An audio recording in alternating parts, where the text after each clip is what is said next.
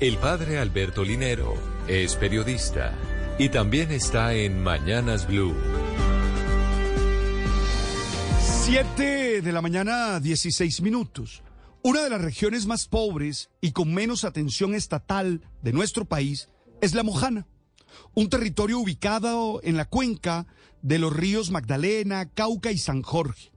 Esta región abarca 11 municipios de Antioquia, Bolívar, Córdoba y Sucre. Un espacio que he visitado varias veces y en el que hoy viven amigos en medio del agua por las inundaciones en esta zona tan rica en humedales.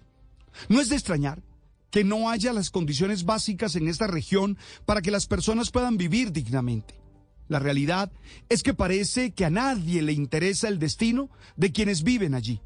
Por eso no me extrañó un video que fue noticia este fin de semana, en el que se ve a Imer Jafet Baldomino Quevedo, un joven de 17 años en Majagual, en Sucre, recibiendo su diploma de bachiller, cabalgando con toga y birrete sobre Tormento, el caballo en el que se movilizaba para asistir a sus clases.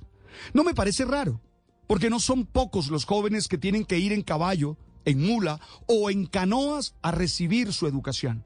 No me extrañó porque sé que hay seres humanos que no se rinden ante las dificultades y son capaces de encontrar caminos de solución. Por eso creo que el mensaje sigue siendo doble. Por un lado, evidenciar que esta región no puede seguir en el abandono y que el Estado tiene que hacerse presente efectivamente y garantizar los derechos a todos los habitantes. Esto que parece obvio, pareciera también un imposible porque nadie se interesa por el tema y los años pasan y la pobreza crece. Pero por otro lado, la invitación a ser resilientes, a reclamar las condiciones fundamentales y a la vez a dar lo mejor para lograr los objetivos que se tienen propuesto.